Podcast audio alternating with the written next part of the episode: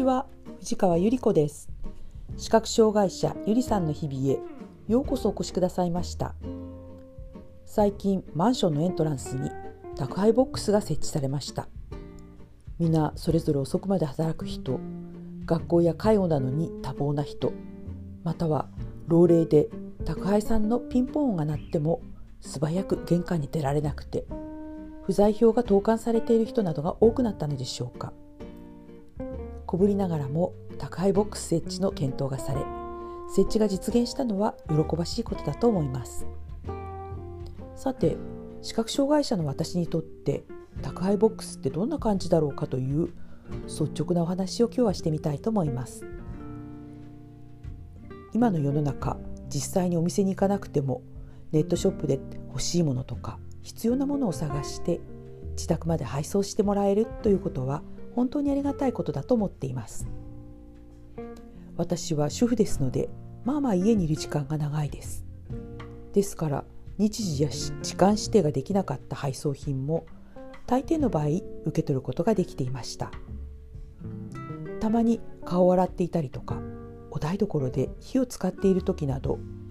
ピンポン音が鳴っても出られない時があり不在票が入っている時もあります。なんとなく顔なじみになっている宅配業者のお兄さんなどは昼間に受け取れなくても夕方もう一度ちょっと寄ってみました。不在票入れちゃうと奥さん見えなくて困るだろうと思ってとご親切いただくこともあります。しかしですね配送業者さんは今とても忙しいそうです。ボックスができてから不在票が入ることが多くなりました。これね不在票って本当に確認大変なんです。まず郵便受けに入ったわけのわからんチラシとか郵便物に混じったあの小さめの紙をより分けるのにとても神経を使います。夫が長期出張の時などは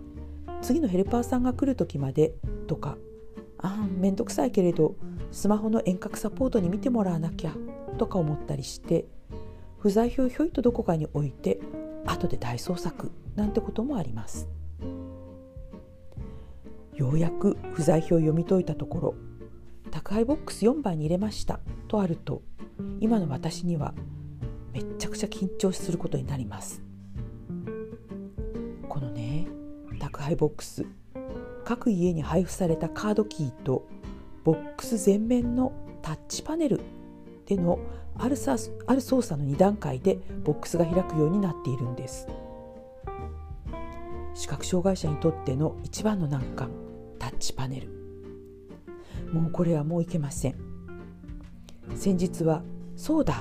遠隔アシスタントサービスに見てもらえばいいねとスマホを持って下に降りたのですがなんと電波がうまく通ら通らなくってつながらなかったんでした。管理人さんも帰宅した後でしょうがないから翌日に管理人さんにパネル操作してもらってボックスを開けることができました。便利さとセキュリティ。どちらもとても大事なことです。おしゃれにスマートな見た目というのも素敵なことです。でもその便利さとおしゃれさセキュリティ対策の狭間で実はとても困る人々もいるんですね。視覚障害者の私だけではなく〇〇号室のおじいちゃんこのボックス開けられるんだろうかと心配になりました。レトロだけれど凹凸がある操作ボタンとか音声案内とかやっぱりあるといいなと思いながら宅配ボックスからお宝あじゃなくて宅配便を無事に取り出せるかどうかの冒険はこれからも続きます。今日もお聴きくださいましてありがとうございました皆様の日々が安全でお幸せでありますように心からお祈りいたしますではまた次回。